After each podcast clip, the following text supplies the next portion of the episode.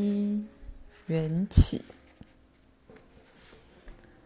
本书的一开始，我决定为读者重提十五多年前发生在西伯利亚的故事，好让没有读过俄罗斯的冥想雪松丛书的人明白来龙去脉。在描述自己初次遇见这位不寻常的西伯利亚隐士阿纳斯塔夏时，我会试着进一步做旁征博引。阿纳斯塔夏住在西伯利亚泰加林深处，父母和历代祖先也都住在那里。他生活的地方距离偏远西伯利亚最近的村庄也有二十五至二十七公里左右，没有马路去到那里，甚至连小径也没有。如果不请向导，几乎是到不了。他生活的林间空地。与泰加林的其他空间大同小异，只是看起来比较有人照料，花卉也比较多。阿纳斯塔夏生活的空地没有任何建筑或火堆，但这就是他认定的祖传空间。一九九四年，我第一次遇见阿纳斯塔夏时，他二十六岁。住在西伯利亚的阿纳斯塔夏非常漂亮，若以美貌出众形容，一点也不为过。你自己想象一个年轻女子，身高一百七十公分出头，身材匀称，不像现在模特那样干瘪，而是如体操选手般玲珑有致。她的五官端正，眼睛蓝灰色。如麦穗般的金色头发垂至腰间。或许你在任何地方都能看到外表类似的女人，但我认为你绝对找不到有人的内在特质与她相同。而那正是这位泰加林女人美貌出众的原因。她所有的外在特点都反映了她完美的健康状态，下次他举手投足间的。顺畅与轻盈，以及健步如飞的脚步，让你觉得他的体内好像蕴藏某种源源不绝的能量，大到能以无形的光芒温暖周遭万物。阿纳斯塔夏的注视可以让人的身体暖和起来。他在眯起眼睛，以特别的眼神看你时，即便隔了一段距离。你的全身仍会发汗，特别是脚。毒素排出体外，流汗后你会觉得自己好多了。总而言之，我认为阿纳斯塔夏对泰加林所有植物的了解，再加上内在的某种能量，让他能为人治疗几乎任何疾病。至少他在几分钟内就用注视治好了我的溃疡。不过，他却断然拒绝继续为我治疗。疾病是人与神之间认真的对话。阿纳斯塔夏曾说：“神和你同时感到疼痛，他要让你知道你的生活方式有问题。只要你改变生活方式，疼痛就会消失，病也自然好了。”阿纳斯塔夏有个特殊能力，他在描述事情时，听者的脑中或眼前实际的空中会出现他所描述的景象，而且他创造出来的影像远远优于现代电视的影像，不仅立体，还有事情发生当下的味道和声音。看来某个时期的人类也曾拥有这种能力。要知道，技术治理时代的人类从未发明过大自然中不存在的东西。这代表早期的人类文明中，说不定早就有类似现代电视或电话的东西，但是更完美。阿纳斯塔夏给我看过创世以来不同时期的人类生活。他展示的世界绝大部分都与他的祖先有关。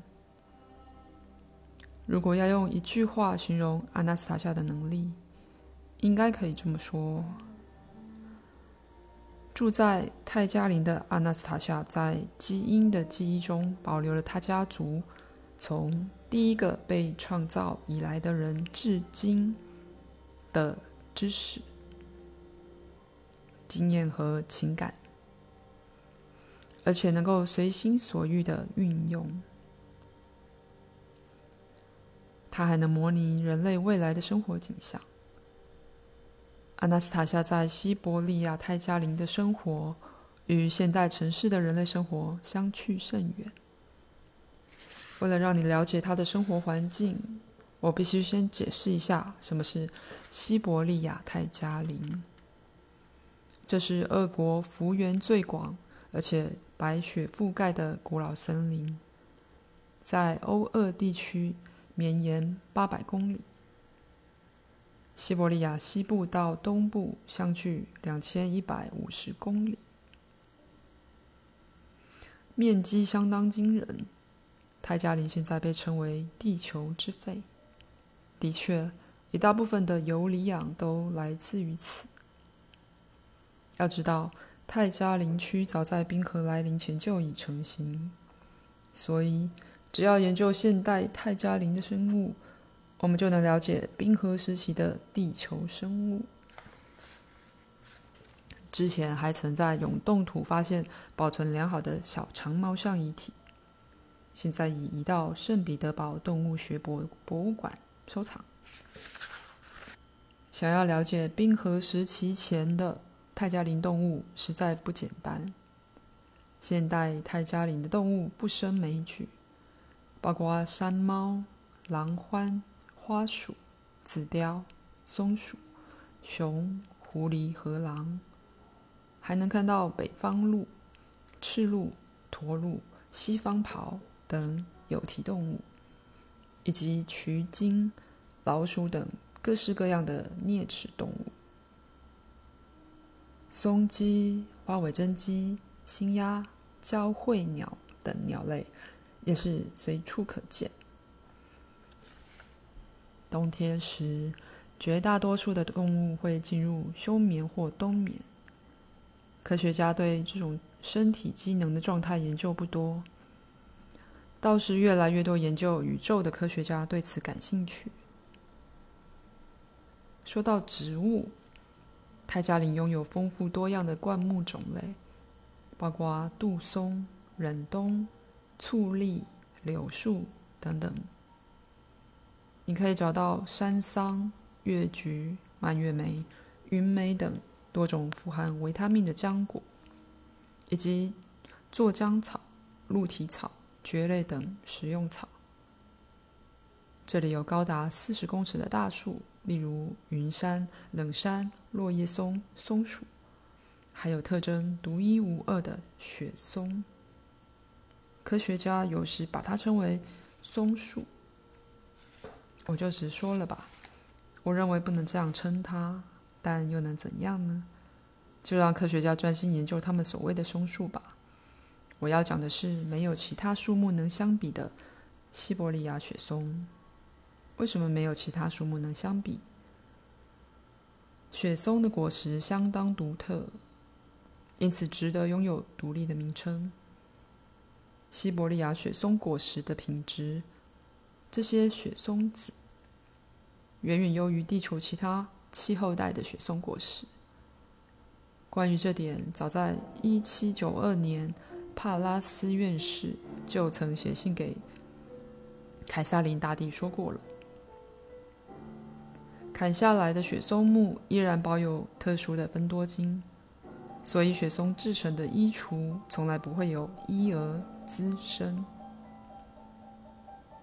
旧约圣经的所罗门王似乎也知道雪松的神秘特质，不仅以雪松建造一座神庙，甚至以国内多座城市来交换特别挑选的雪松。但神庙内出现的云雾，却曾导致神职人员无法公职。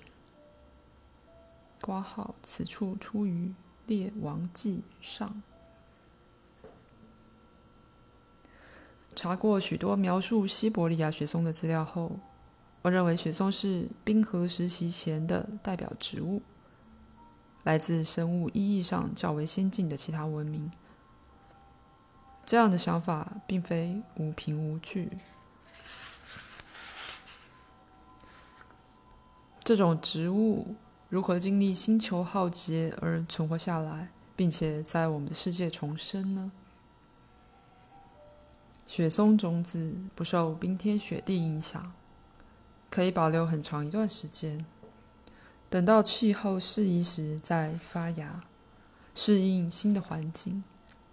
这种适应能力直到今天依然没变。雪松果实有何独特之处呢？为什么现在我们能够坚定地说这是现代最纯净、最有疗效的食物呢？雪松子含有所有必要的维他命。托木斯克大学曾有科学家进行研究，找来负责车诺比核灾善后工作而体内残留过量辐射的人员，将雪松油加入他们的日常饮食。实验结果显示，这些善后人员的免疫力都开始提升。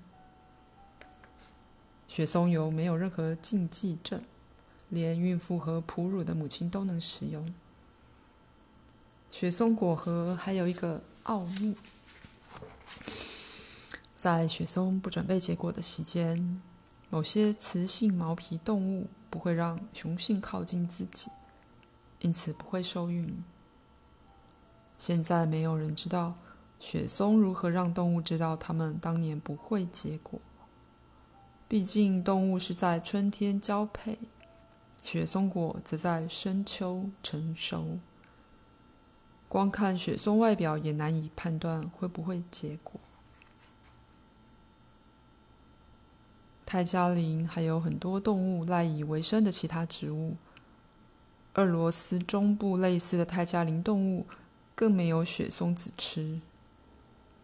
所以，这些以雪松子为食的雌性动物，为何觉得没有这种食物就不能受孕生育呢？很多人都知道，特别是泰加林雪松区的动物毛皮品质远远优于其他地区。无论科学家或专家怎么调配饲料，牧场饲养的动物都没有品质相当的毛皮。西伯利亚雪松区紫貂的毛皮品质向来稳居世界之冠。众所周知，毛皮动物的皮毛品质可以反映栖息环境的状况。所以说，如果动物食用松果核后有所改善，人类也应如此，尤其是孕妇。现代女性没有足够的高品质食物，无法生出健康的胎儿，而这种情况对社会有害无利。西伯利亚雪松的果实可以驳斥科学家的看法，农业是人类的成就以及文明发展的证明。这件事，在我看来。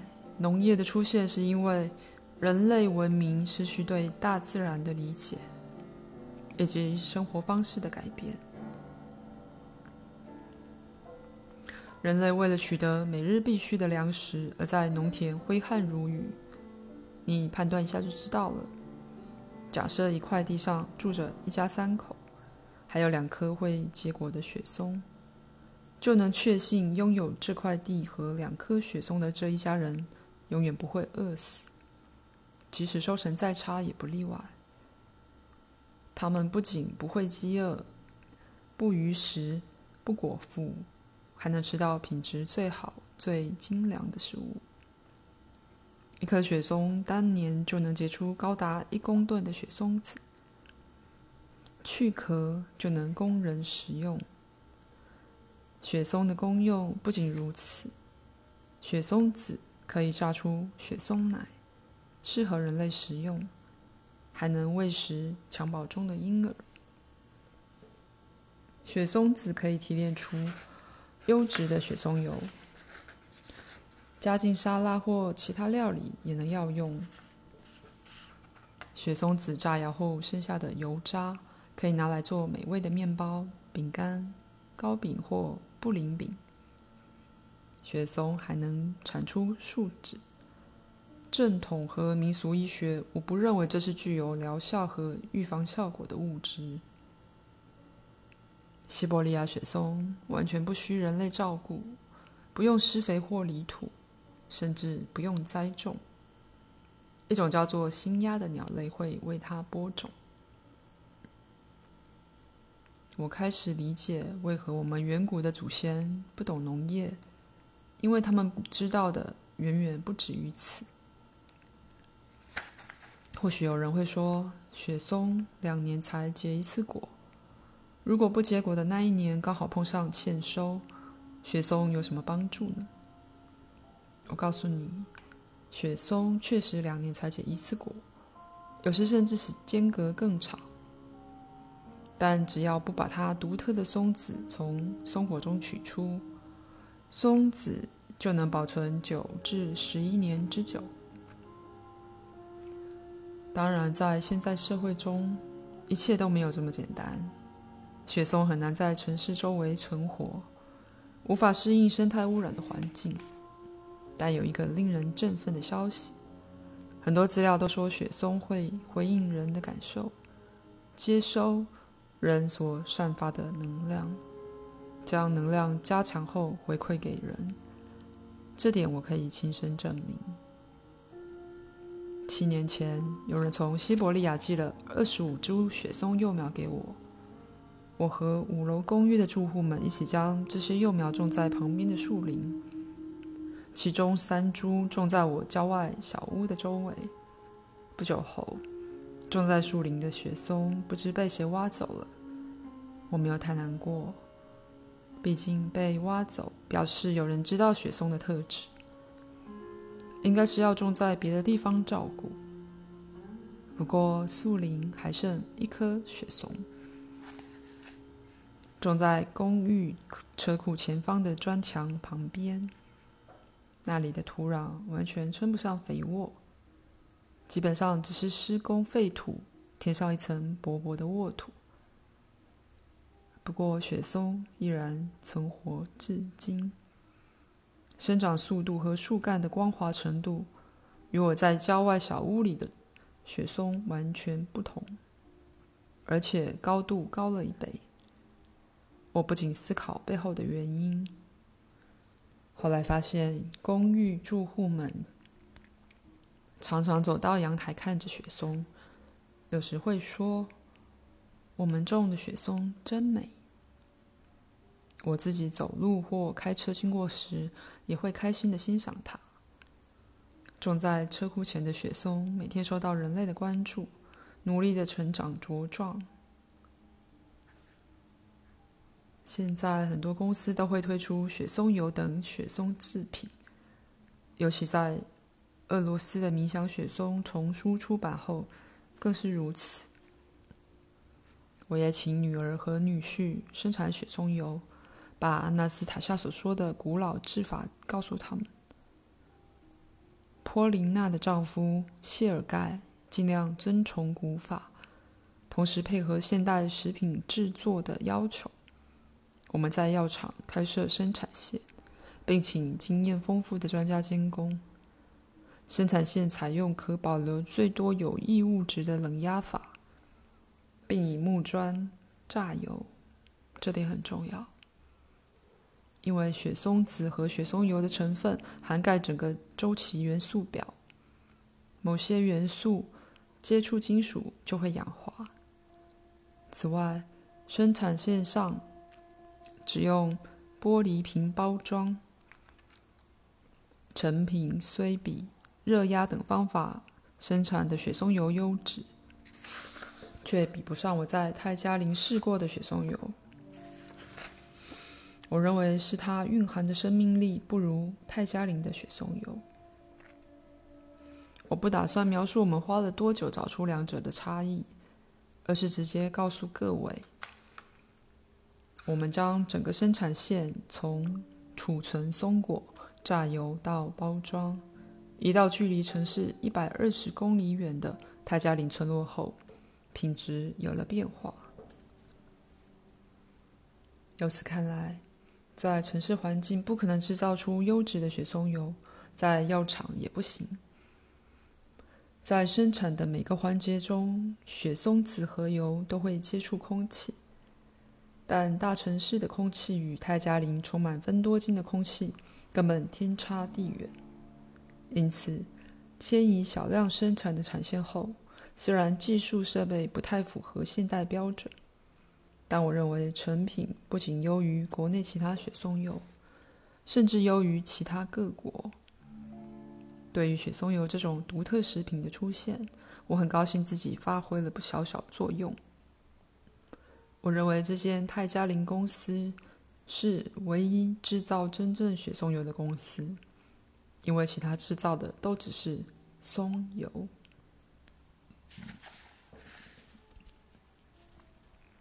世界各地都有很多品牌号称生态纯净产品，但我不仅要问。这些产品从何而来？在何处栽种？如果产品的原料产地周围都是高速公路和大大小小的城市，这种产品还能叫做生态纯净吗？我认为，在这些地区生产的食物，就算栽种时没有使用有毒化学物质、杀虫剂或肥料，也称不上是生态纯净。雪松生长在西伯利亚泰加林深处，距离大城市数数千公里，附近没有高速公路，只能靠河流运送这种独特的产品。我们文明的脏污终究免不了污染当地，但世界万物都是相对的。泰加林的空气和水确实远比大城市干净多了。而且没人将有毒物质倒进土里，因此，我认为世界上没有任何产品能比当地的雪松子和雪松制品干净、有益，而且具有疗效。介绍西伯利亚泰加林时，我都只特别提到雪松，但泰泰加林。其实还有很多食物都远比我们习以为常的食物优质，例如蔓越莓、覆盆子、云莓、醋栗和香菇。很多读者想要知道阿纳斯塔夏在泰加林都吃什么，我可以这样回答：他吃的是生态纯净的顶级食物，是我们用一百万元也买不到的。